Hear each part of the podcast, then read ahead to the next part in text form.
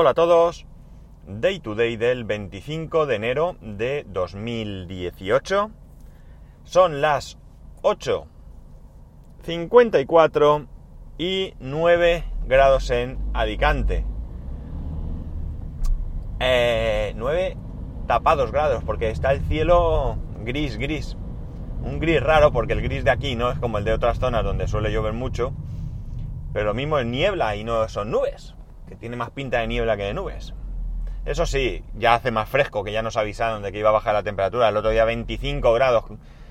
¿Cómo puede ser en pleno enero 25 grados? En fin, para nosotros estupendo, pero lo del tema del cambio climático como que te hace que pensar, ¿no? Bueno, hoy toca otra vez, una vez más, hablar de iMessage o y mensajes mejor pronunciados seguramente que en inglés. Es, message es una palabra que nunca he tenido yo eh, habilidad para pronunciarla bien, ¿no? O por lo menos esa sensación es la que yo tengo.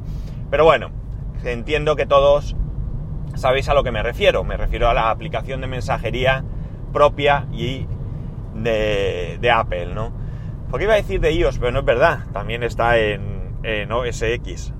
Eh, bien, la cuestión está en que en que eh, nuevamente está ahí en las noticias porque en la primera beta que salió de iOS 11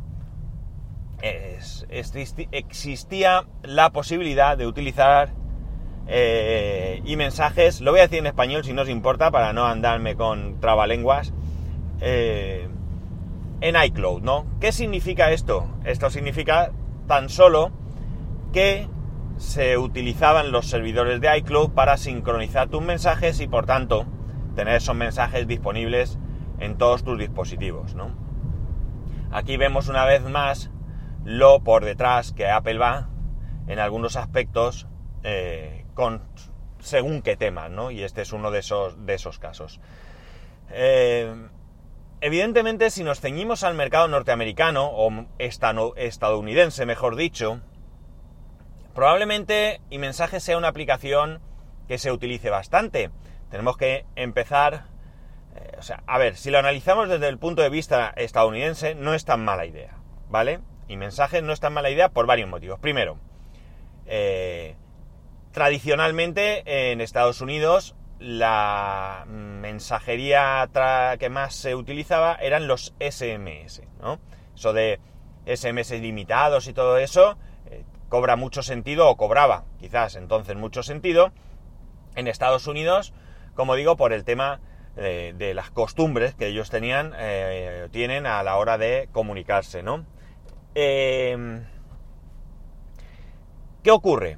Que Apple aquí, bueno, antes que esto, otra segunda cuestión es que evidentemente, si en algún sitio del mundo eh, Apple está extendido es en Estados Unidos. Si no es en Estados Unidos, apaga y vámonos. Es decir, nada que ver, absolutamente nada que ver el mercado que Apple tiene eh, o la implantación que tiene Apple en Estados Unidos con la implantación que pueda tener en otros países como España, por ejemplo, ni de lejos, ¿no? Pero no ya España, sino cualquier otro país europeo seguramente no tiene la misma implantación ni de lejos, ¿no?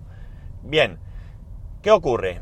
Pues ocurre que aquí Apple lo que hace es unir eh, dos Mm, conceptos, que sería la mensajería instantánea eh, paralela a los SMS con los SMS. De hecho, lo que hace mensaje, cuando tú mandas un mensaje por esa aplicación, es determinar si el receptor de dicho mensaje tiene, eh, tiene la aplicación y por tanto lo que hace es enviarle un e-mensaje, es decir, utilizando datos, y si no, lo que hace es mandar un tradicional SMS, ¿vale? Ya no sé, aquí ya me pierdo, si tú mandas un mensaje con imágenes o con lo que sea, probablemente en vez de un SMS mande un MMS, pero ya aquí, como digo, me pierdo porque hace muchísimo, muchísimo tiempo que el tema de los SMS para mí es eh, algo muerto, ¿no? De hecho, yo no lo utilizo, eh, para no mentir, lo utilizo porque tengo alguna empresa que insiste en mandarme SMS, por más que em, trato de darme baja, como es em, Cortefiel, por ejemplo, o Vodafone, que no paran de dar por saco, que Cortefiel lo puedo entender porque pueden no tener mis datos actualizados o lo que sea, pero vamos, Vodafone, que me mande correos si quieren, pero que me dejen en paz con los pesados SMS, que no voy a suscribirme a nada más. Bueno, eh, entonces, como digo, eh, bueno, el concepto puede que sea bueno, lo que ocurre es que, bueno, me da la sensación de que tampoco le dan la importancia que requiere. Eh, y por tanto van por detrás, ¿no? Eh, cualquier novedad que incorpora mensajes es una, mm, una característica que en otras aplicaciones de mensajería ya está desde hace mucho tiempo, ¿no? Y podemos pensar en, en WhatsApp, en Telegram o Line si queréis, o cualquiera que se os ocurra, seguramente supere con creces en funcionalidades, ¿no? Si es cierto que van añadiendo, pero bueno, no es una cosa, eh, digamos, que, que parezca prioritario. Todo esto además resulta curioso por el hecho de que Apple trata de integrar todo su sistema, ¿no? Trata de integrar OS X con iOS, eh, que si iCloud, que si... Eh, ¿Cómo se llama esto? Handoff creo que era o algo así. Eh, bueno, todo este tipo de cosas que Apple quiere que tú en un dispositivo lo empieces, la acabes en otro, que tus contactos estén sincronizados fácilmente en todos los dispositivos, tus contraseñas, tu llavero de iCloud puede estar sincronizado en todos lados, tus marcadores de Safari, es decir, que parece mentira que algo como esto, pues incluso estuviese en la primera beta y después en la versión definitiva no está. Parece ser que, como digo, ha aparecido nuevamente en la, última beta que hay de, de iOS, pero claro, al mismo tiempo esto tampoco asegura que en la versión definitiva pueda estar, ¿no?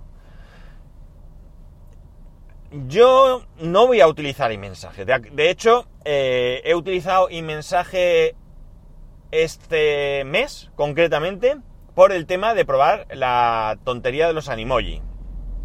Por la curiosidad, los animoji molan mucho a mi hijo de 6 años.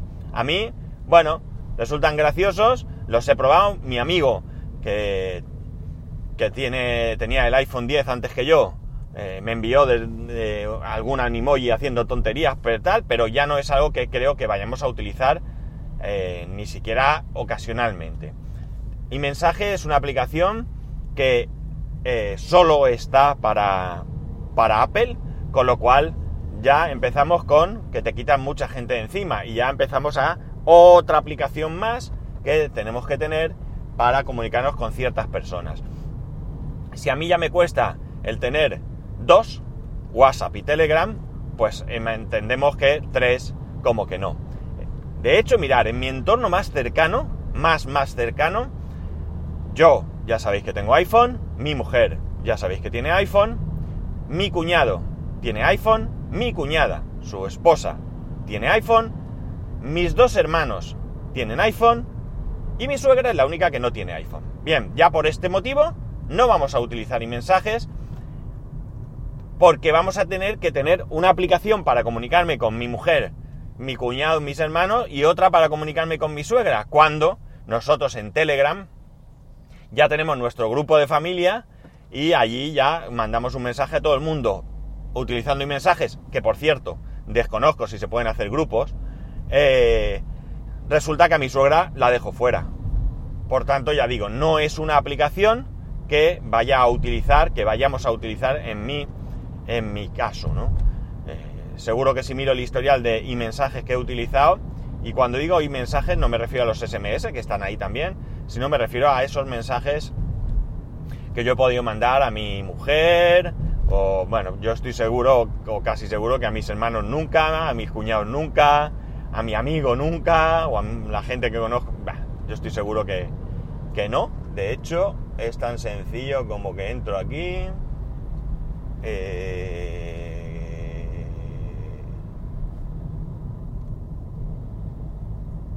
entro aquí y tengo a mi amigo, el que os he dicho, y a mi mujer. No tengo a nadie más. Bien, es cierto que he ido cambiando de teléfono, o bueno, recientemente he cambiado de teléfono y no tengo todo el historial. Pero vamos, que estoy seguro que el resultado en otras, en otras circunstancias, en otros o sea, antes de cambiar de teléfono, estoy seguro que, que el resultado sería el mismo, ¿no? Que no tendría ahí una, una gran lista de, de personas con las que yo utilicé y mensaje. Miedo me da que se me bloquee el teléfono y no estar viendo lo que estoy grabando. Vale. Por tanto, eh, bueno, ya digo, evidentemente no podemos generalizar porque hay, yo creo que diferenciaría el eh, mercado estadounidense del resto del mundo. No sé si Canadá, por ejemplo, el amigo Harold podría, podría aquí eh, aclarárnoslo un poco, también lo podríamos incluir dentro de las costumbres, usos y costumbres del mercado estadounidense. Pero vamos, estoy seguro que en el resto del mundo no va a ser así. Yo creo que, bueno, WhatsApp en España es el rey. Eh, Telegram está ahí y no me veo yo, como digo, utilizando eh, otra aplicación. Porque, a ver, ya me pasa a veces, y esto no sonará raro porque ya sabéis la cabeza que tengo. Mirad, a veces recibo un mensaje, ¿vale? Estoy conduciendo o lo que sea y en la pantalla veo que he recibido una notificación. Yo la notificación no la veo. No la veo porque sabéis que tengo presbicia, por tanto de cerca no la veo.